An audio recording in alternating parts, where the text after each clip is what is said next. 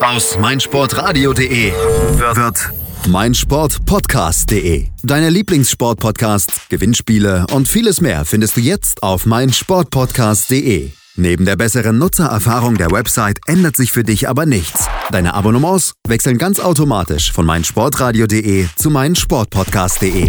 Du bist noch kein Abonnent? Einzelne Serien, Themen und ganze Sportartenfeeds warten auf dich. Schau vorbei und klick dich rein auf meinsportpodcast.de. Total. Total beglückt.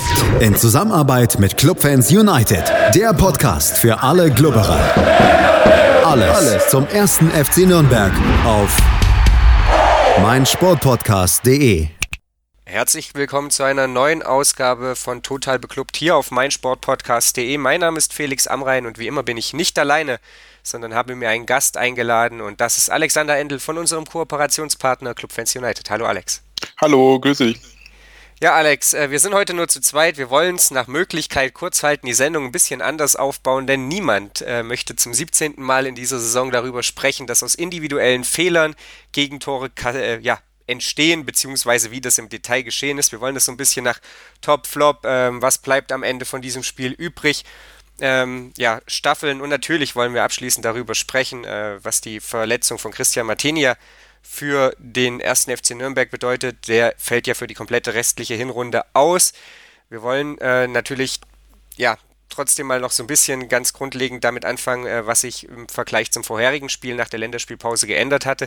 Die Aufstellung sah ja ein bisschen anders aus gegen den FC Schalke 04, als man das ja vielleicht gemeinhin erwartet hatte. Die erste Überraschung für mich war, dass Misicjan auf der Bank saß und nicht in der Startelf stand, wo wir uns ja zuletzt eigentlich alle einig waren, dass er das kreative, belebende, vielleicht auch individuell ja, stärkste Spielermaterial ist, das der erste FC Nürnberg besitzt. Äh, nichtsdestotrotz hatte sich Michael Kölner dafür entschieden, ihn erstmal auf der Bank Platz nehmen zu lassen.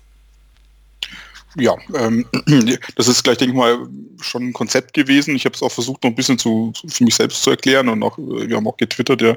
Ähm, ich denke, das war die Idee von Kölner, das Zentrum deutlich zu verdichten. Er hat da quasi keinen Außenspieler gemacht, sondern eher so mit einem sehr, massierten, massierten Mittelfeld und äh, zwei Stürmer zu spielen und da war halt letztendlich, glaube ich, es war keine Entscheidung gegen Misicjan, sondern eher eine Entscheidung für die taktische Idee von Kölner, ähm, die er da in dem Spiel gehabt hat.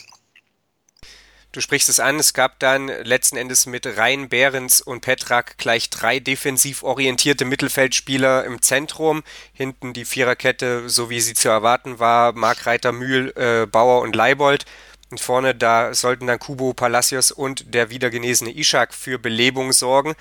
Dass sich das Ganze dann gar nicht in so einer richtigen Viererkette bewegte, darüber werden wir, denke ich, im Laufe des Podcasts noch sprechen. Ähm, lass uns mal anfangen mit den Dingen, die gut waren an diesem Abend, denn das sind wahrscheinlich überschaubar viele. Das erste, das kann man glaube ich einfach mal so vorwegnehmen, das hatte gar nichts mit dem Spiel zu tun, das war die Choreo, die die Schalker und Nürnberg, äh, Nürnberger Fans da zusammen in der Felddienst Arena ja veranstaltet haben und die ja durchaus sehenswert war. Ja, also ich konnte es ja nur nicht aus dem Stadion selber sehen, aber was man so auch über die Bilder bekommen hat, das ist schon, schon beeindruckend gewesen. Ähm, wie das ganze Stadion da sich, sich wirklich da diese Fanfreundschaft gefeiert hat. Und ich bin da zwar auch keiner, der, ich habe da keinen emotionalen Bezug dazu, das sage ich ja immer schon, aber ich respektiere sie enorm und ich finde es auch toll und, und erhaltenswert und pflegenswert, weil das ist schon was Einzigartiges und das hat man wieder gesehen, wie, wie einzigartig das ist und das hat nichts mit einer Saison und einem Spiel zu tun, sondern das geht über Generationen mittlerweile und das ist auch toll so. Und das in Zeiten, in denen es beiden sportlich nicht ganz so gut geht. Ähm, es ist ja hinreichend bekannt, wie die Tabellensituation vor dem Spiel war. Umso schöner, dass das Stadion da dann wirklich äh, diese Fanfreundschaft so gefeiert hat. Das nächste Mal, äh, wenn Schalke ein Heimspiel hat, wird es wahrscheinlich ganz anders aussehen. Dann ist Borussia Dortmund zu Gast. Aber jetzt, äh, Alex, wollen wir so ein bisschen darüber sprechen, was sportlich denn an diesem Abend positiv ähm, ja, war, äh, was ähm, lobenswert war und was der erste FC Nürnberg beibehalten sollte. Äh, wenn du jetzt ganz spontan erstmal was rauspicken müsstest, was wäre das Erste, was dir in den Sinn kommt? Äh, das Ergebnis von 2 zu 5 ist es sicherlich nicht. Jetzt können wir sagen, wir haben zwei Tore geschossen. Also äh, das ist ja durchaus mal positiv. Ähm, das muss man auch erstmal ja, erstmal machen auswärts. Ähm, aber sonst ist es natürlich schwierig, ähm, nach dem Spiel am Ende positive Sachen zu sagen. Man Kölner sagte ja auch irgendwo, es war eigentlich ähm, ja das, bis zum 3-4-2 eigentlich war es ja noch mal so, dass man tatsächlich noch mal hätte zurückkommen können. Und ähm, ich glaube, das ist auch was, was man vielleicht auch mitnimmt, dass, dass die Mannschaft sich auch nach dem 0-2, der ist ja in kaum äh, nachvollziehbarer Art und Weise zustande kam, wieder rangekommen ist, dann nach dem 3-1 wieder rangekommen ist. Ähm, dass es am Ende so bitter ausging, ist nochmal das andere, aber das kann man sicherlich als Positives festhalten. Sonst denke ich mal, mal kommen wir auf die Schattenseiten, da kommen wir aber noch eigens dazu, glaube ich. Ja, du hast es angesprochen. Also es ist einmal mehr, glaube ich, Moral, äh, die man da irgendwie so ein bisschen positiv hervorheben möchte, hervorheben will, muss vielleicht auch, die durchaus gestimmt hat. Ich bin ganz ehrlich, nach dem 2-0 hätte ich das Spiel am liebsten ausgemacht, weil das ja, du hast es schon angesprochen, denkbar dämlich war. Dass dann aber eben die Mannschaft äh, sich nach einer kurzen ja, Phase des Schüttelns tatsächlich dann nochmal rangekämpft hat ähm, und auch, und da kommen wir vielleicht mal so ein bisschen detaillierter noch dazu, ähm, dann eben Nachschusschancen mal verwerten konnte. Das fand ich durchaus positiv, gerade wenn man zurückdenkt an das Spiel gegen Stuttgart, wo man ja mehr oder minder ohne Torchance überhaupt rausgegangen ist, äh, wurde jetzt zumindest mal relativ konsequent der Strafraum besetzt. Also da waren immer wieder Behrens zu finden, da war auch immer wieder Palacios zu finden. Da wurde ja letzten Endes Michael Ischak nicht so alleine gelassen wie in den Spielen zuvor, war mein Eindruck. Ja, das ist natürlich die Frage. Hat, hat diese, dieses Besetzen der Box mit den drei doch sehr offensiven Spielern ähm, dann am Ende natürlich auch hinten äh, die, die Anfälligkeit gekostet. Ne? Und das ist, ich, ich bin mir halt nicht so sicher. Wenn man mal so taktisch zurückgeht, ich glaube, so, ich hatte so einen Eindruck, das ist mehr so ein 5-2-3, was wir gespielt haben. Also quasi zum Teil auch der Sechser, der sich nochmal in die, in die Viererkette hat fallen lassen, dann noch zwei Abräume in der Mitte dazu noch und vorne haben dann drei irgendwo was rumgemacht ähm, und haben versucht irgendwie eben die Box zu besetzen. Äh, das hat offensiv, offensiv die Schalker tatsächlich irgendwie auch beschäftigt und, und ihnen auch nicht gut getan, aber wir haben halt dafür nach hinten ähm, sehr viel einfach Luft gelassen, viel zu viel Luft gelassen und äh, deswegen, ich weiß nicht, also es war einerseits schön, andererseits hätte man sich fast äh, gewünscht, dass wir noch ein bisschen defensiver spielen. Ähm, Nachhinein schwierig zu sagen, weil auch die Gegentore eben nicht klassisch waren, sondern schon sehr, sehr doof zustande kamen. Du hast es angesprochen, das war ja wahlweise so ein 5-2-3 oder eben auch ein 3-4-3, äh, je nachdem, wie man das auslegen möchte. Also Bauer und Leibold haben hier teilweise in der, in der FCN im Vorwärtsgang war sehr, sehr hoch agiert, ähm, haben ja dann eigentlich mit der Abwehrkette gar nichts mehr zu tun gehabt. Petrak hatte sich dann dazwischen Markreiter und Mühl phasenweise fallen lassen. Wertest du das erstmal als gutes Zeichen, dass Michael Kölner wir haben ihm das, glaube ich, zu Be Saisonbeginn mal so ein Stück weit vorgeworfen, dass er da stur an seinem 4-1-4-1 festgehalten hat, auch wenn das vielleicht manchmal nicht die richtige taktische Aufstellung war, dass er da mittlerweile flexibler agiert, dass er ja da auch versucht, einfach äh, aus, aus Fehlern, die man in vorangegangenen Spielen gemacht hat, zu lernen und die Mannschaft dann anderweitig einzustellen? Ich sag mal so, das ist mal so ein klassisches Beispiel, wenn es nicht läuft, hast du eigentlich immer alles falsch gemacht. Ähm, und ähm, ich weiß nicht, die, die, jetzt hat man den Kölner vorgeworfen, ja, wie wollen die sich denn einspielen, ähm, wenn er immer wieder wechselt und äh, warum hält er nicht mal fest? Wie gesagt, wie du sagst, äh, lange Zeit hieß es, warum ist denn der Kölner so stur und spielt immer noch 4-1-4-1?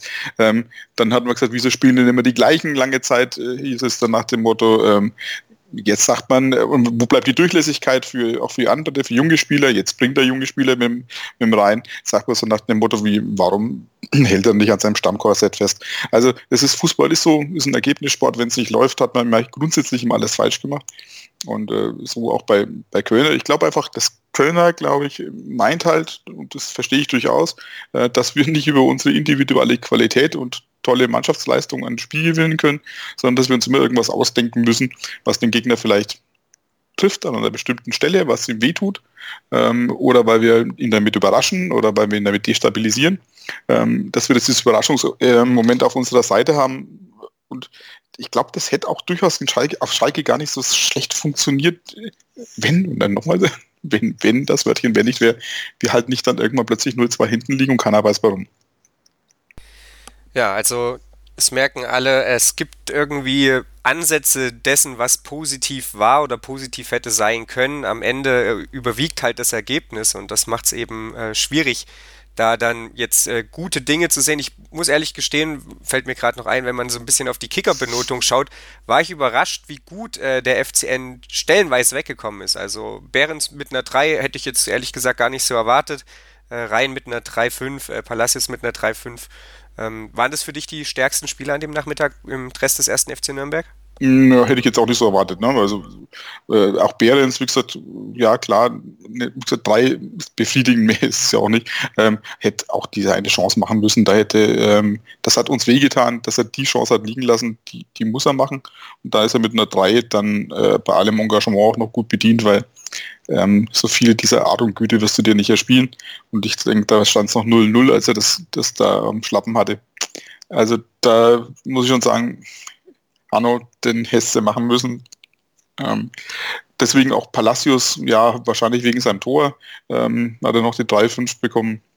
Ähm, ja, rein fand ich jetzt, äh, ich habe viele Kommentatoren auf, auf äh, in Twitter gelesen, die gerade ihn als den äh, quasi schon nach der ersten Halbzeit rausgeschrieben hätten und gesagt, er macht alles falsch und äh, das sieht man mal, Kicker gibt ihm einen der drei besten Noten des, des Kaders. Also wie man sieht, das ist schwierig zu beurteilen, vor allem wenn natürlich die, das, das Endergebnis dann über allem liegt. Ja, du sprichst es an, die äh, Situation von Hanno Behrens in der 25. Spielminute. Kurz danach stand es dann 1 zu 0 und äh, ja, damit können wir dann quasi auch schon überleiten zu den Flops, um die wir uns gleich kümmern werden hier auf meinsportpodcast.de. An dieser Stelle dann nochmal der Hinweis, äh, schaut natürlich immer regelmäßig bei Clubfans United vorbei. Ansonsten liked uns auf Twitter, nee, liked uns auf Facebook und folgt uns auf Twitter. So rum ist es richtig. At total beklubbt und ähm, ja, bei Facebook einfach total beklubbt eingeben und dann könnt ihr uns auch Feedback dalassen. Äh, was hat euch gefallen, was hat euch nicht gefallen. Wir kümmern uns gleich um die Dinge, die uns am Samstagabend überhaupt nicht gefallen haben. Schatz, ich bin neu verliebt. Was? Da drüben. Das ist er. Aber das ist ein Auto. Ja, eben. Mit ihm habe ich alles richtig gemacht. Wunschauto einfach kaufen, verkaufen oder leasen. Bei Autoscout24. Alles richtig gemacht. Hey, Malte Asmus von meinsportpodcast.de hier. Ab März geht's weiter mit unseren 100 Fußballlegenden. Staffel 4 bereits. Freut euch auf Slatan Ibrahimovic, Michel Platini, Cesar Luis Minotti, Paolo Maldini, um nur mal vier zu nennen. Und bis wir mit der vierten Staffel kommen, hört doch einfach noch mal rein in die bisherigen drei Staffeln. Ronaldinho, Sepp Meyer, Gary Lineker, Lothar Matthäus und viele weitere warten da auf euch. 100 Fußballlegenden. Jetzt. Überall, wo es Podcasts gibt. Aufpassen, Pascal, aufpassen, nicht auf die Schulter gehen, in die Brücke, ja, er hält es. Das darf doch nicht wahr sein. Ringercast mit Malte Asmus. In Zusammenarbeit mit dem Deutschen Ringerbund erhältst du exklusive Inhalte zum deutschen Ringersport. Jede Woche neu. Auf meinsportpodcast.de. Martin hat schon bewiesen, dass er alle möglichen Turniere gewinnen kann. Nur Golf This is the final game of the 144th Open Championship. auf meinsportpodcast.de. In dem Fall wollte ich mir das nicht nehmen lassen. Nur Golf It says a lot about the European Tour and how far we've come over the years. auf meinsportpodcast.de. Es ist ja altbekannt, dass es deutlich leichter ist zu tadeln als zu loben und äh, so wird es uns wahrscheinlich auch gleich ergehen hier bei Total Beklubbt. Mein Name ist Felix Amrein und bei mir ist immer noch Alexander Endel von Clubfans United. Alex, wir wollen uns nun mit den Dingen beschäftigen, die am Samstagnachmittag des 12. Bundesligaspieltags nicht so gut geklappt haben und äh, davon gab es reichlich. Allein das Endergebnis 5 zu 2 aus Sicht des FC Schalke 04 ähm, ja, gibt dafür reichlich Anlass.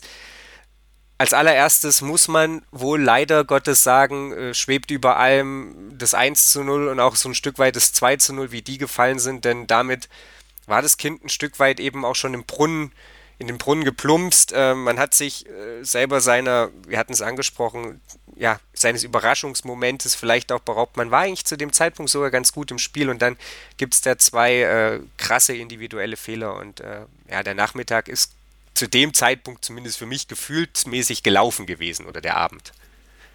Ja, man hat schon befürchtet, dass es jetzt wieder so dahin geht wie, wie, äh, wie Dortmund und, und, und Leipzig. Ähm, ist ja dann äh, erstmal dann doch nicht so gekommen und am Ende dann doch irgendwie doch wieder so.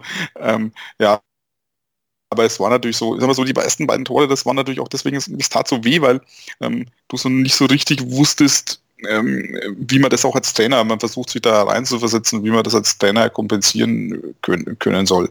Wenn man äh, das 1-0, wer es nicht gesehen hat, der ist halt Ball aus dem Nichts äh, quasi, äh, fliegt in den Strafraum, ähm, Martina geht vollkommen richtig entgegen und versucht ihn zu klären und haut dann einfach über den Ball ähm, und, äh, und verletzt sich dabei noch, da kommen wir auch noch dazu, noch, auch noch dabei schwer. Ähm, und, äh, und der Schalker läuft blank aufs Tor zu. Und äh, das ist ja nichts Systemisches, ne? dass der Martina diesen Ball normalerweise spielen kann. Das haben wir die letzten Wochen gesehen, der ist normalerweise auch ein ruhiger ähm, und äh, abgeklärter Torwart. Ähm, das sind solche individuellen Fehler, die sind im Fußball tödlich, weil man nichts dagegen tun kann. Du kannst nichts dagegen trainieren oder einstellen. Und das zweite war nicht ganz so slapstickartig, ähm, aber trotzdem darf man sich natürlich da nicht so abkochen lassen auf der linken Abwehrseite. Und, ähm, und dann fällt auch noch Markreiter den Ball genau so ab, dass er dann in der Mitte blank steht. Was man da vorwerfen kann, ist vielleicht, äh, dass der, äh, der Harit da nicht so alleine stehen darf, dann da, ähm, fünf Meter vom Tor und äh, dann wirklich gar nichts machen muss, außer den Ball quasi wie im Training nochmal ins Netz zu schieben.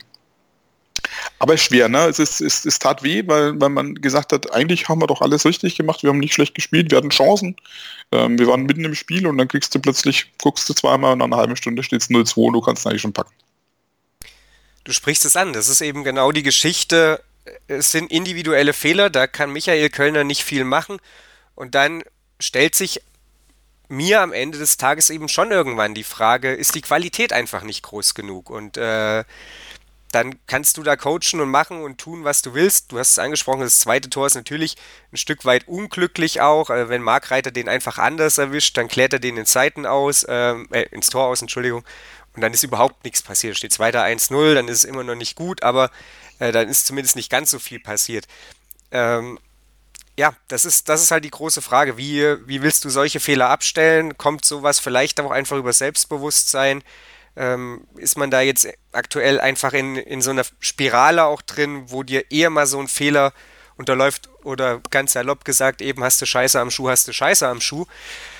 Und da kann man dann vielleicht auch gleich weitermachen, denn es gab ja dann den, den Anschlusstreffer durch Palacios, wir hatten drüber gesprochen, man geht mit 1-2 in die Halbzeit und sagt sich, okay, war richtig dämlich, aber vielleicht geht ja noch was.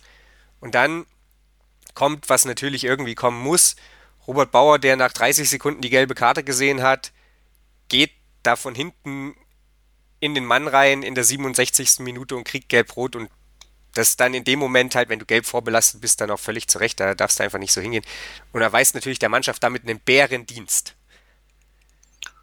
Ja, ähm, wobei ich mal sagen muss, dass, dass ich mich sehr geärgert habe über den Schiri Winkmann. Ähm, wie gesagt, nach 30 Sekunden für so eine Lappalie ähm, ihm da gelb zu zeigen, ähm, da, da habe ich mich einfach geärgert. Also nicht nur, weil es Nürnberg ist, sondern natürlich auch, aber ähm, das ist so, wenn man so sagt, den Einstieg in die persönlichen Strafen finden. Ähm, an der Stelle so früh in so einem Spiel so eine Karte zu ziehen. Ich habe keine Ahnung, was den da geritten hat. Und das hat sich natürlich dann noch doppelt, äh, hat er sich unter Zugzwang auch selber gesetzt. Ähm, auch der Winkmann, ähm, dass, dass er quasi dann da gelb-rot sehen musste. Aber wie gesagt, ich fand, äh, die erste gelbe war, war nicht, nicht akzeptabel und deswegen habe ich mich auch sehr geärgert. Und klar, ob er dann da hingehen muss, aber er ist ein Verteidiger, was will er machen? Äh, er versucht halt beim Stande von 2-1 ähm, dann noch was zu verhindern. Und Kölner kann ja auch nicht reagieren. Der hat ja keinen, wenn man sich die Bank mal angeguckt hat, äh, Bauer ist ja schon der Satz von Valentini, ähm, hat ja auch keinen äh, adäquaten Rechtsverteidiger mehr, den er da bringen kann. Ja, was willst du denn machen? Ne? Also, ähm, gesagt, da fängt es da nach 30 Sekunden an mit dieser vollkommen blöden gelben Karte. Ähm, dann klar, dann war nicht das Spiel im Prinzip das Recht nochmal gelaufen, aber doof gelaufen, ja. Aber wie du sagst, du sagst, ähm, ja, ist das eine Frage der Qualität? Das hat mal jemand gesagt gehabt, der, der über den Bayern-Dusel so immer gesagt hat, weil mal, wenn du immer Glück hast, äh, ist es auch eine Frage, Form von Qualität. Und umgekehrt, wenn du immer Pech hast, ist es auch eine Form von fehlender Qualität. Und irgendwo stimmt schon was. Da ist schon eine ganze Menge Wahrheit drin, weil ich glaube, es geht halt darum, wie oft du solche Szenen, wo was schief laufen kann, zulässt oder kreierst, dass vorne was passieren kann. Und äh, ich glaube, das war unser Problem. Wir lassen einfach viel zu oft in Spielen so Wellen über uns drüber branden. Ähm, auch bei, bei Schalke war es so. Und dass dann halt was passieren kann, liegt einfach in der Natur der Sache. Ja, über diese gelbe Karte nach 27 Sekunden waren es übrigens genau, äh, kann man natürlich diskutieren. Insbesondere, und das schreibt auch der Kicker, weil äh, Winkmann die, die Linie dann nicht konsequent durchgezogen hat. Und ja, genau. Man muss ja auch immer sagen, wozu macht man solche gelben Karten? Man versucht ähm, ja, etwas ja auch das zu disziplinieren. Du kannst eine lange Leine lassen, eine kurze Leine. Aber was macht man nach 30 Sekunden? Du weißt dann immer, wie die Spieler drauf sind. Das ist eine Fanfreundschaft. Die beiden feiern sich gegenseitig. Also es ist keine überharte, wie jetzt, wenn ich Dortmund gegen, äh, gegen Schalke am Platz stehen hat. Ähm, äh, da, ist, da ist nichts zu erwarten, dass dieses Spiel eskaliert. Warum, warum ziehe ich so früh gelb? Ähm, verstehe ich nicht. Aber wie gesagt, daran will ich es nicht allein festmachen. Wenn ich 5-2 verliere, ähm, will ich mich über eine gelbe Karte aufstellen. Doch, tue ich doch. es war ja dann jedenfalls so, dass damit dann gefühlt das Spiel gelaufen war. Burgstaller macht natürlich dann, wie sollte es auch anders noch sein, äh, das, das 3-1, das auch so ein bisschen Slapstick war, das ja eigentlich aus dem Fernschuss entstanden ist und er hält irgendwie das Knie rein. Mhm. Aber auch danach kommt der FCN zurück noch mehr Slapstick. Hanno Behrens bekommt den Ball einfach nicht ins Tor. Äh, bei euch auf der Seite bei Clubfans United ist im, im Artikel von Beljanov das äh, so ein bisschen schön dargelegt, wie man das vielleicht auch sehen kann. Auf jeden Fall Slapstick pur im Nachschuss, Pfosten, anderer Pfosten und dann bekommt ein Srelak auf dem Fuß und kann überhaupt nicht mehr vorbeischießen. Und dann muss ich sagen, und das ist, glaube ich, das Allerschlimmste, auch wenn das jetzt mit dem Spiel an und für sich auf dem Fußballplatz gar nichts zu tun hat. Das war für mich das Allerschlimmste. Man hat irgendwie doch wieder Hoffnung gehabt. Ich weiß nicht, wie es dir ging, aber ich hatte doch wieder Hoffnung. Vielleicht geht ja doch noch irgendwie was, ein Punkt. Ähm, am Ende sollte es dann aber nicht sein, auch weil man eben hinten raus, und da gleicht es, du hättest es vorhin schon mal gesagt, dann doch irgendwie wieder Dortmund, ähm, dem Leipzig-Spiel gar nicht so sehr, aber dem Dortmund-Spiel, dass es hinten raus dann doch nochmal eben die Sache ja, unangenehm gemacht hat mit dem 4-2 und 5-2. Ja, ich sag mal so 4-2 lassen wir uns noch eingehen, das 5-2 muss man einfach verhindern, weil das ist sowas auch so ein Moralkiller, ne? Also zumindest so ein Stimmungskiller, das, das knackt so die ähm, das Selbstbewusstsein, glaube ich, dann schon, wenn du dann immer jetzt mittlerweile zum dritten Mal die Schießbude bist. Ähm, ich glaube, das, das tut dann weh. Ne? Also im 4-2 sagst du, okay, 3-2, dann kam ja auch noch Misicjan, äh, du hast nochmal Lunte gerochen, versuchst nochmal ranzukommen äh, auch in Unterzahl denkst du dir, okay, was soll's, äh, entweder das geht 4-2 oder du machst es 3-3, dann bist du auch in Unterzahl der Held, man mit einem äh, respektablen 3-2 hast du auch nichts gewonnen. Ähm, aber gut, aber dann nach dem 4-2 musst du halt sagen, okay, das war 84. Minute, da musst du halt sagen, und jetzt äh, schotten den dicht. Ähm, das wird nichts mehr in Unterzahl. Und dann kriegen, fangen sie sich halt wieder so ein blödes Tor. Ne? Und das ist halt etwas, was, glaube ich, dann auch so, so einen Geschmack gibt, ähm, wo man so ein bisschen viel Frustet dann ist. Ne? Das muss nicht sein. Ja, ich habe es ja bei Twitter geschrieben. Ich hatte wirklich dann ordentlichen Rand voll, weil es eben bei aller Liebe eben nicht Arjen Robben, sondern Bastian Okchipka war, der da mhm. einfach am Strafraum langlaufen darf und es ja nicht so war, dass es da keine Gegenspieler gegeben hätte und dann darf er auch noch ins kurze Eck schießen. Herr Pretlo mache ich da gar keinen Vorwurf, der sieht den Ball sehr spät und äh, ist dann, glaube ich, auch noch so ein bisschen auf dem falschen Fuß. Also, das ist, glaube ich, schon eben der Punkt und das ist für mich ist das das größte Flop-Thema an, an diesem Spieltag oder an, an, in diesem Spiel, dass man hinten raus doch sich wieder die, die äh, Hütte so voll hat knallen lassen, weil, und wir haben darüber ja schon gesprochen, am Ende vielleicht doch das Torverhältnis irgendwann mal interessant werden könnte und dann macht es einen Unterschied, ob du 3-2, 4-2 oder 5-2 verlierst und es macht natürlich auch was äh, mit deinem Kopf, ne? das muss man mhm. einfach mal so sagen und ähm, ja, am Ende bleibt aus diesem Spiel äh, viel, wir machen individuelle Fehler und äh, die können wir vorne vielleicht auch nicht in ausreichendem Maße ausbügeln. Du hast es in deiner Analyse oder in deiner Kurzanalyse ähm, ja auch geschrieben. Es ist ja nicht nur, dass wir hinten die individuellen Fehler machen, sondern dass wir vorne die Chancen auch nicht nutzen. Das ist ein Problem. Ne? Also gerade, ich sage mal so, die, diese Behrens-Chance, ähm, das ist halt, du stehst blank freigespielt, super freigespielt, muss man sagen. Ähm, so halb links versetzt, äh, hast das komplette Tor vor dir und schießt einfach vorbei. Ich meine, das ist, das ist so, wenn du wenigstens aufs Tor schießt und er hält ihn oder sowas, ne? Aber vorbeischießen, ne, ist halt einfach, so sagst du, ah, das tut also richtig weh, ne? Weil, weil ich glaube, da hätte man sich auch belohnen können für, für so eine ähm, für so eine gute Phase. Und ich, ich bin mir sicher, wenn du da 1-0 führst ne, bei der Verfassung der Schalke, dann gehst du da nicht mit 2-5 heim. Ist das tatsächlich das größte Manko? Ihr hattet es auch getwittert, ich glaube, du hattest äh, das getwittert, ähm, dass Schalke letzten Endes nicht gut war und am Ende trotzdem so deutlich gewonnen hat? Ja, ich glaube, das ist das Problem. Ne? Also wir, wir, wir, wir, das heißt immer so, ich habe es ja auch getitelt, äh, Aufbauhilfe West, ähm, weil äh, wir tatsächlich so ein bisschen so eine Art von Aufbaugegner sind. Gegen Stuttgart war es ja auch schon so.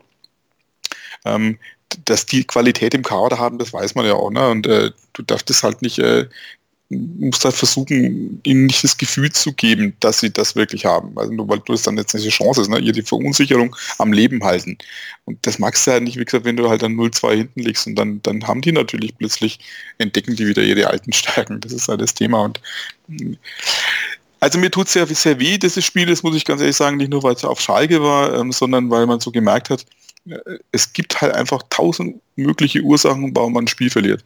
Und ähm, äh, und äh, in unserem Spiel, also weil wir zu wenig Qualität haben, weil wir merken, dass wir bestimmte Positionen nicht adäquat ersetzen können, wenn sie ausfallen, ähm, weil wir sehr abhängig sind von der, von der Form einiger Führungsspieler, die zum Teil auch schon überspielt wirken, fast schon wieder, ähm, weil wir immer wieder Bock drauf haben, weil wir wieder Ausfälle haben. Und immer wieder gibt es einen anderen Grund, äh, vielleicht mal verzockt sich der Kölner ein bisschen. Ähm, der, der zur Niederlage führt und es gibt viel zu wenig Gründe, warum wir gewinnen. Und das ist, das macht es schwierig auf die Strecke wären wir damit nicht wieder bei dem Punkt, den wir mehrfach thematisiert haben, den wir vor der Saison ausführlich thematisiert haben, dass beim ersten FC Nürnberg alles zusammenlaufen muss, damit es am Ende reicht? Ja, also es ist aber auch tatsächlich, und das muss ich, man muss es immer wieder predigen und wieder wiederholen, weil äh, das ist der Punkt. Ne? Wir sind rein von der, vom, vom Kader, äh, von der Qualität im Kader, ähm, einfach ein klassischer Abstiegskandidat. Und wir sind damit angetreten, es trotzdem zu schaffen. Und ich glaube, du hast nur eine Chance, sag ich mal auch in Vorüberlegung von diesem, unserem Podcast heute überlegt, ähm, welche, welche Stimmung man hat. Du kannst wirklich nur von Spiel zu Spiel denken. Und es ist abhaken jetzt, Schalke, nächstes Spiel angehen, übernächstes Spiel angehen, immer ein Spiel nach dem anderen. Äh, da unten wird auch nicht gut gepunktet, ganz generell nicht. Man darf bloß nicht abreißen lassen oder zu weit hinkommen. Da kannst du aus vier Spielen mit einem Dreier schon wieder was bewegt haben. Und ich glaube, nicht anders kannst du machen. Du musst versuchen, diesen Momentum, äh, wo mal alles zusammenläuft, nutzen und dann ein Spiel gewinnen und den Dreier dann mitnehmen. Deswegen war es so schade mit Mainz, ne? Da hätte, man da machen müssen. Frankfurt, das, das tut dann weh, ne? weil das sind diese Sachen, wo eigentlich alles geklappt hat und, äh, und dann doch nicht gereicht hat. Aber so musst du spielen, ne? Und dann musst du halt gucken, was am Ende dabei rumkommt und scheiß da was Hochrechnungen angehen. Das ist vollkommen uninteressant. Wir haben zwölf Spiele, sind immer noch 15. Genau deswegen. Gut, dann lass uns gleich darüber sprechen, was man jetzt aus diesem Spiel vielleicht auch ins nächste mitnehmen kann. Wir wollen auch mal so ein bisschen darüber sprechen, was dieses Spiel denn mit uns als Fans gemacht hat. Äh, denn ja, es ist nicht immer leicht, dem ersten FC Nürnberg zuzugucken bis zum Ende. Und dann wollen wir natürlich auch noch darüber sprechen, was äh, die Verletzung von Christian Martini ja äh, bedeutet für den ersten FC Nürnberg. Hier auf meinsportpodcast.de. Moin. Moin. Hast das Spiel gesehen? Ja. War ganz gut, ne? Der HSV-Talk mit Sven. Ganz provokant gefragt, mit Adler werden wir abgeschieden? Analysen. Ich sehe das durchaus positiv. Hintergründe. Mit dieser Ausgliederung unterwirft sich die Fußball AG dem Aktienrecht. Und offene Worte. Das war einfach nicht schön. Ich will sowas nie wiedersehen. Der HSV-Talk. Jede Woche neu. Auf meinsportpodcast.de. Hallo, hier ist Benny Hövedes. Hallo liebe Hörer, mein Name ist Yannick Lebherz. Ich bin Schwimmer der deutschen Nationalmannschaft. I'm David Kohlfahrt. Die Profis am Mikrofon. Immer und überall. Auf meinsportpodcast.de. Alex hat es gerade eben schon gesagt, es muss eben manchmal alles zusammenkommen und dann muss der Dreier her und das ist vielleicht die größte Erkenntnis und gleichzeitig die doch einfachste an äh, diesem oder nach diesem Spieltag, äh, nach der Niederlage des ersten FC Nürnberg äh, beim FC Schalke 04 und damit äh, willkommen zurück bei Total Beklubbt. Alex, wir haben jetzt schon so ein bisschen gerade eben bei den Flops darüber gesprochen, äh, was man vielleicht mitnehmen kann aus diesem Spiel, auch in negativer Hinsicht. Wir haben auch vorher schon bei den Tops darüber gesprochen, was man in positiver Hinsicht mitnehmen kann. Der nächste Gegner ist wiederum ein ganz anderer. Deswegen ist es wahrscheinlich müßig zu spekulieren, was man davon jetzt äh, gebrauchen kann. Äh, der FC Schalke 04 ist nicht unbedingt die rasend schnellste Mannschaft auf diesem Planeten. Ähm, der, ja, die Mannschaft von Bayer Leverkusen hingegen hat einige Spieler, die den Turbo zünden können. Ähm, deswegen müssen wir mal schauen, was dann der Montagabend da zur, beste Zweitliga, zu besten Zweitliga-Zeiten äh, für den ersten FC Nürnberg da bereithält. Bevor wir über das Sportliche sprechen, wollte ich nochmal mit dir über was ganz anderes reden. Wir hatten heute so im Laufe des Tages uns darüber unterhalten, äh, was wir heute im Podcast besprechen und dann sind wir auch mal dazu gekommen, was denn Fans dazu verleitet, das Spiel abzuschalten oder ihm zumindest nicht mehr aufmerksam zu folgen. Äh, dir ist es am Samstag so ergangen, auch mir ist es in dieser Saison schon so ergangen, dass ich gefühlt dann mehr auf Twitter rumgelesen habe und ähm, vor lauter Frust eigentlich nicht mehr so richtig aufs Spielfeld geschaut habe. Äh, was hat dich am Samstag dazu verleitet? Ja, ich glaube, das war dieses, wenn man so, so, so mitleidet mit seiner Mannschaft, ähm, und, und dann auch diese, diese Unterlegenheit dann letztendlich merkt und diese, diese, dieser gewisse Defetismus sich ein, einschleicht, dass man sagt, ähm, ach scheiße, na, es geht da immer irgendwas schief, irgendwas kommt immer zusammen.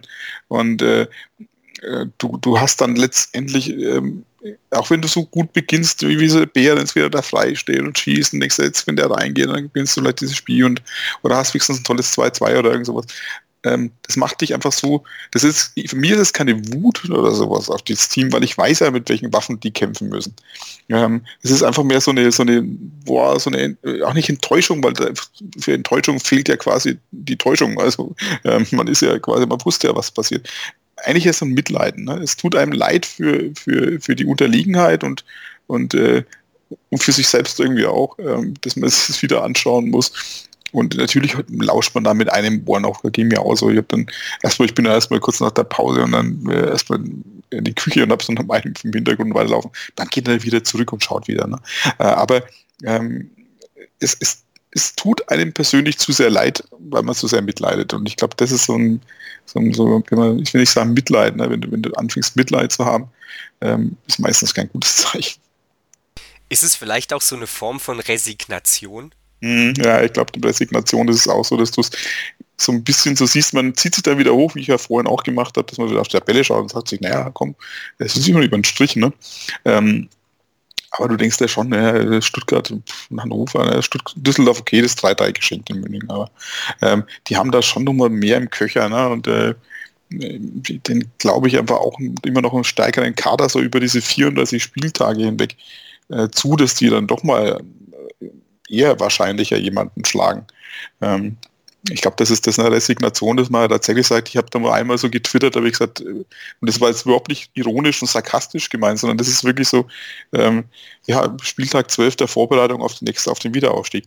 Ähm, weil man halt davon ausgehen muss, dass wir wieder absteigen. Und weil man sagen muss, genießt die Spiele, soweit es möglich ist, und schaut nach, was ihr da an Stabilität in den Verein reinbekommt in der Zeit, um dann, falls das passiert, wieder aufzusteigen.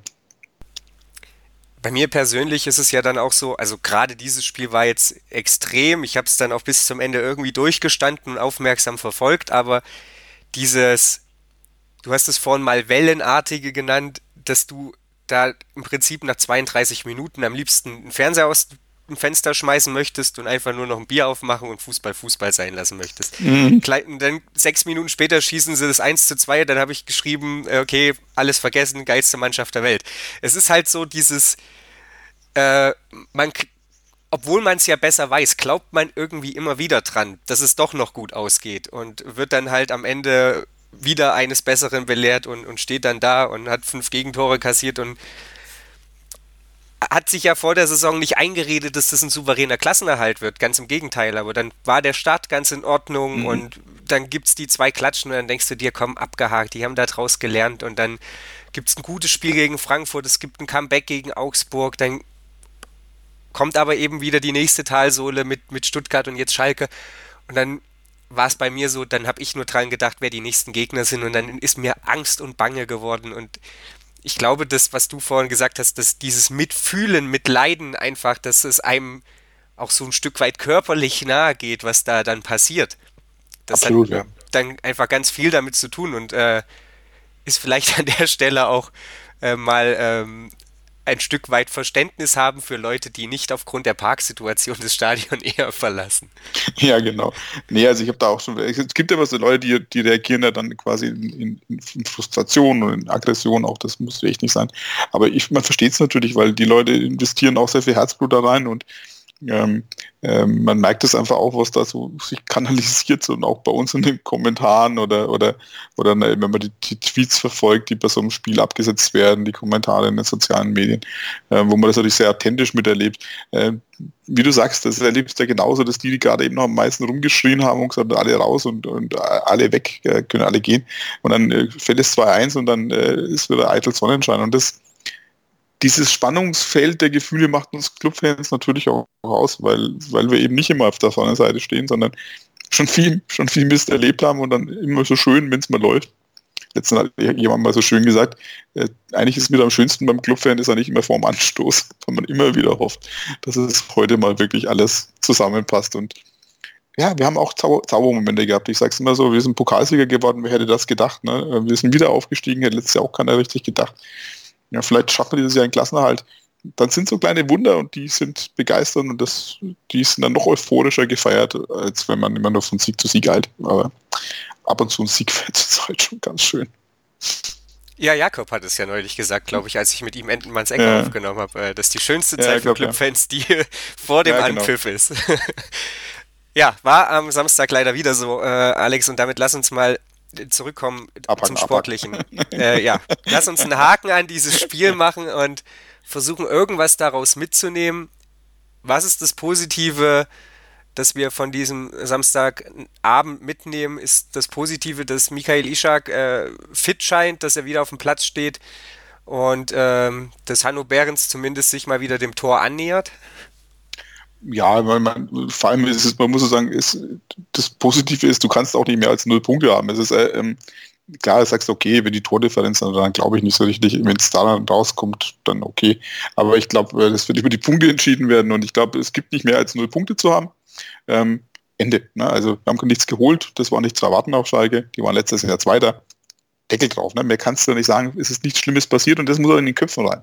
Du musst sagen, hey, ihr habt nächstes Spiel, auch wenn es Leverkusen ist, habt ihr wieder die gleiche Chance, weil es immer bei Null losgeht. Du nimmst kein, kein Päckchen mit, du gehst nicht mit minus zwei Punkten äh, vorher rein, sondern du gehst in dieses Spiel. Bei 0-0 geht's los. Das ist die Fußballweisheit. Und da fange ich wieder an. Und es gibt Dinge, die sind die schlecht gelaufen. Wir haben Schalke wehgetan am Anfang. Wir haben die richtig in Unordnung gebracht. Und auch Leverkusen ist nicht sattelfest in der Abwehr. Und ähm, wenn wir sagen, okay, wenn wir vielleicht, das ist ja die Hoffnung, wenn wir das hinten noch ein bisschen stabiler, fester kriegen, und vorne vielleicht dieses, dieses, äh, die Gefährlichkeit ein bisschen mitnehmen können, dann wird auch Leverkusen dann die Probleme haben. Die sind auch nicht unschlagbar. Ne? Das muss man mitnehmen. Du sagst, hinten ein bisschen stabiler und fester werden und ähm, da lass uns dann mal darauf kommen, dass so langsam das Personal dann halt doch eng wird. Ne? Mhm. Wir haben ja vorhin schon drüber gesprochen, eigentlich hätte man Bauer vielleicht auch einfach auswechseln müssen, aber es gibt einfach keinen weiteren Außenverteidiger im Kader. Na, Goden, ne? Goden ja, könnte man jetzt überlegen. Aber Goden steht ja, stand Goden überhaupt schon mal im Kader? Jetzt mal, ich ja, kann es jetzt aus dem Kopf nicht sagen, aber. Ich glaube, der stand, der stand mal im Kader, glaube ich, im, ich glaube im zweiten Spieltag oder sowas, aber ich habe es jetzt auch nicht mehr auswendig im Kopf. Äh, aber ich glaube, der stand mal im Kader, ja. Jedenfalls ist es ja so, dass Enrico Valentini wahrscheinlich die komplette Hinrunde noch ausfallen wird äh, und jetzt ist Bauer im nächsten Spiel gesperrt. Dann muss jetzt zwangsläufig schon improvisiert werden. Und es ist dahingehend dann jetzt eben wieder an der Zeit, dass, dass Michael Kölner irgendjemanden da herzaubert, den es eigentlich nicht gibt. Und vor allem, du hast es gerade angesprochen, jedes Spiel geht bei 0-0 los. Ist das seine größte Aufgabe, äh, den Spielern einzupläuen, dass es scheißegal ist, wie die Vorwoche war, sondern dass man eben einfach immer wieder aufs Neue an sich glauben muss und irgendwie versucht, die Überraschung zu schaffen? Es geht ja gar nicht anders. Ne? Ich meine, das ist die Aufgabe, die Kölner vom ersten Moment an, wie er diese Bundesliga aufgestiegen hat, ähm, vor sich hatte. Und ich glaube, äh, das ist auch das, wofür ihn ja viele kritisiert haben, was er auch sehenden Auges gemacht hat, ne? wo er gesagt hat, äh, ich sag's euch gleich, ähm, äh, wenn ihr dann, das ist die Ausgangslage, so wird sein, wir werden laufend auf die Fresse kriegen. Er hat es zwar nicht so deutlich gesagt, aber ich glaube, der schwang mit. Und ich habe dann keine Lust, dass mir dann das jedes Woche für Woche vorgehalten wird, ähm, wie, wie scheiße alles ist. Und ähm, ich glaube, das, das, das Kölner ist sich das sehr bewusst, dass er die Mannschaft jedes Mal wieder neu aufrichten muss und immer sagen muss, hey, es ist einfach ein Spiel. Und äh, wir haben 34 davon und ähm, 34 mal Chancen zu punkten und am Ende machen wir einen Strich drunter und gucken, ob es gereicht hat. Und äh, um nichts anderes geht's. Und deswegen ist es wichtig, dass man ihn da auch arbeiten lässt. Ich kenne auch die Diskussion, die man ein bisschen führt im Kölner. Sicherlich ist er nicht sakrosankt und macht auch Fehler. Ähm, aber es ist wichtig, dass man, glaube ich, ihn, ihn arbeiten lässt. Weil ich glaube, das kann er, glaube ich, dass er die Mannschaft neu aufbaut. Und vielleicht spielen wir in einer Dreierkette. Das würde ich mir sowieso momentan schon irgendwas schon wünschen, dass man vielleicht mal mit Mühl und mit Everton und mit Mark Leiter dann eine Dreierkette spielen. Ähm, und dann äh, kann man vielleicht auf dem äh, defensiveren rechten Außenbahn mal jemand anders probieren. Vielleicht macht man den Rhein dann dahin, der ist ja giftig genug. Ja, wir dürfen gespannt sein, was er sich am Ende ausdenkt. Auf jeden Fall äh, wird es eine ja, schwierige Aufgabe, denn ähm, bei allem, was wir uns gerade wieder schön reden, äh, die Qualität, die Bayer Leverkusen im Kader hat, gerade in der Offensive, äh, die wird den ersten FC Nürnberg defensiv auf jeden Fall fordern. Äh, da müssen wir uns, glaube ich, kein X für ein U vormachen. Ähm, ja, wir wollen gleich hier bei Total Beklubbt noch darüber sprechen, was die Verletzung von Christian Martinia bedeutet. Wollen abschließend natürlich auch noch tippen. Ne? Das wäre es natürlich noch, wenn wir das vergessen. Und ansonsten sei äh, nochmal der Hinweis darauf gestattet, dass immer noch Movember ist. Ähm, auch dieses Jahr unterstützt meinsportpodcast.de die Movember Foundation. Also Mittlerweile müsst ihr nicht mal anfangen, euch einen Schnorres äh, stehen zu lassen, aber ihr könnt immer noch Geld spenden, um die Gesundheit von Männern äh, zu unterstützen und äh, die Forschung dahingehend zu unterstützen. Wir sprechen gleich über die Gesundheit von Christian Martenia, die sieht aktuell auch nicht so richtig rosig aus. Hey!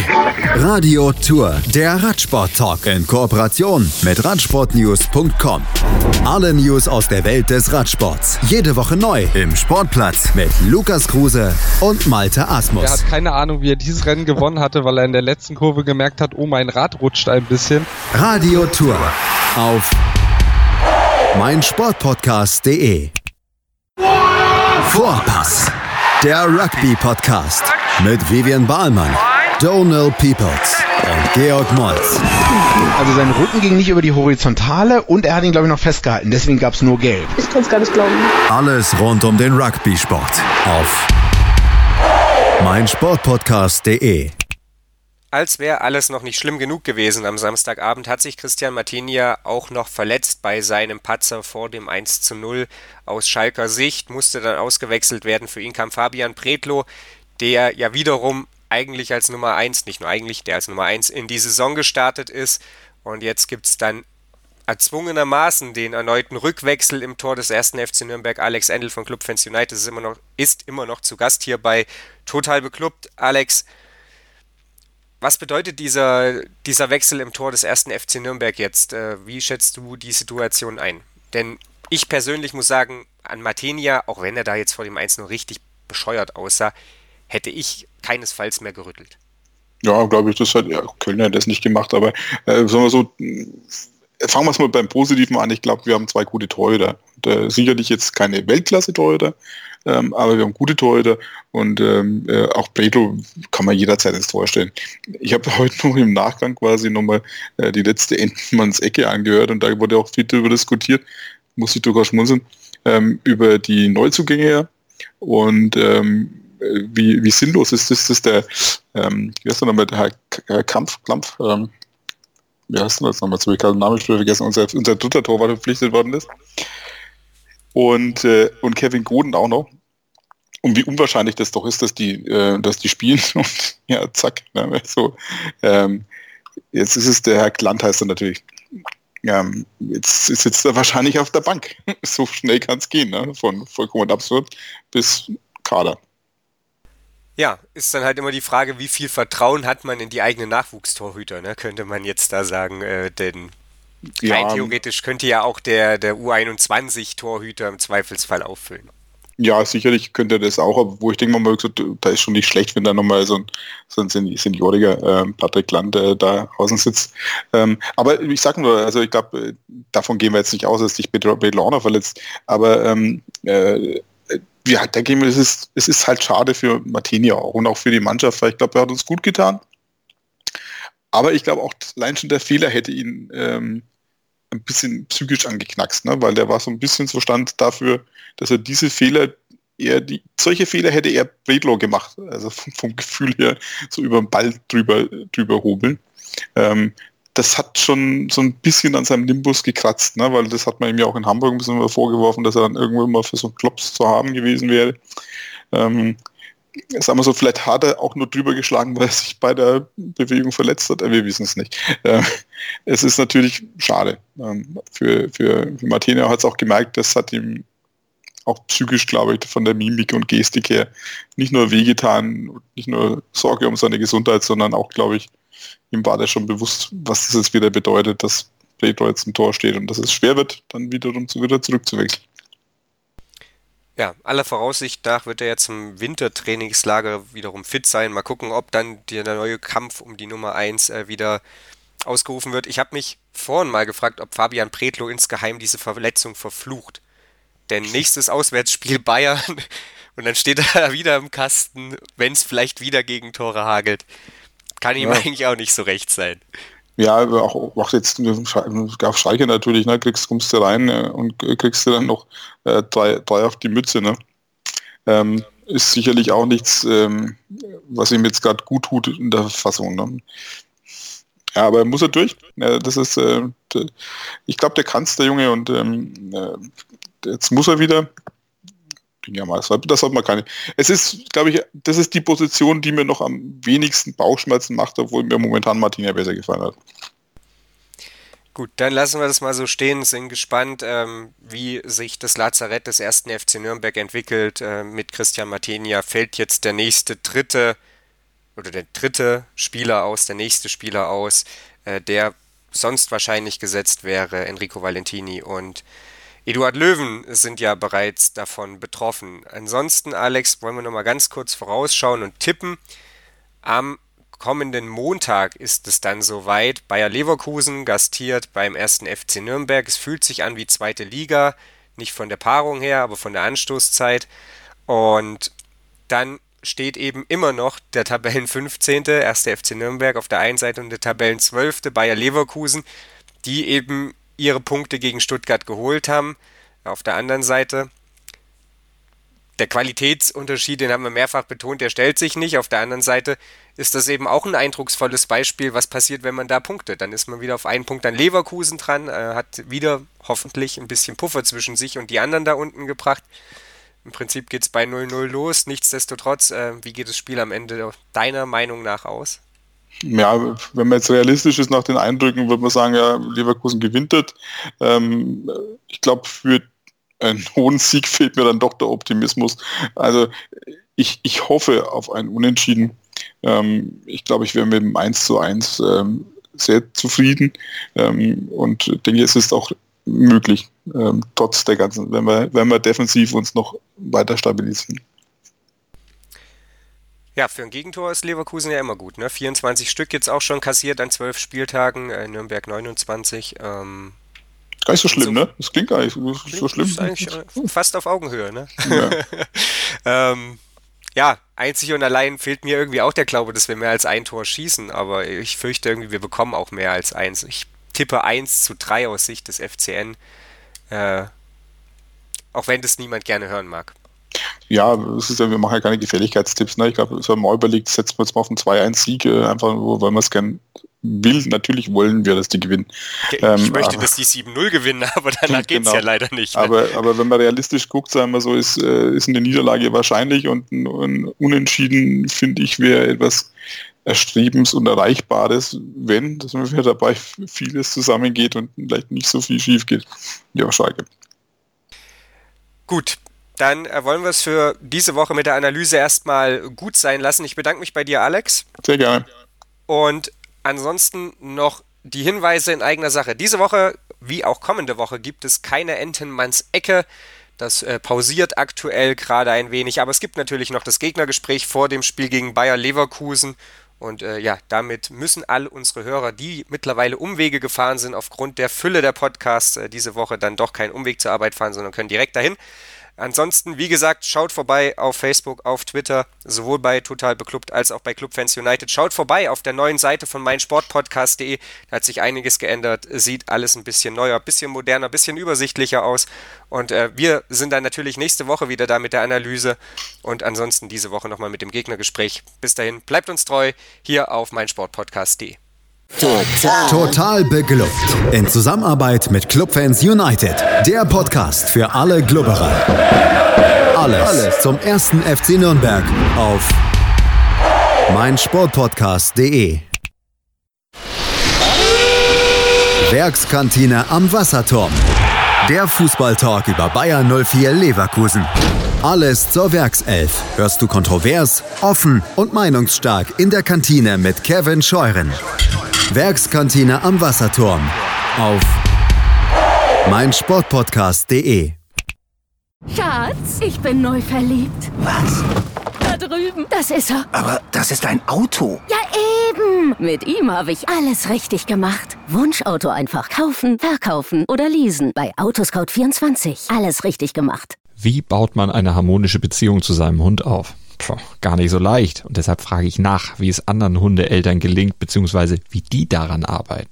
Bei Iswas Dog reden wir dann drüber. Alle 14 Tage neu mit mir, Malte Asmus und unserer Expertin für eine harmonische Mensch-Hund-Beziehung, Melanie Lippisch. Iswas Dog? Mit Malte Asmus. Überall, wo es Podcasts gibt.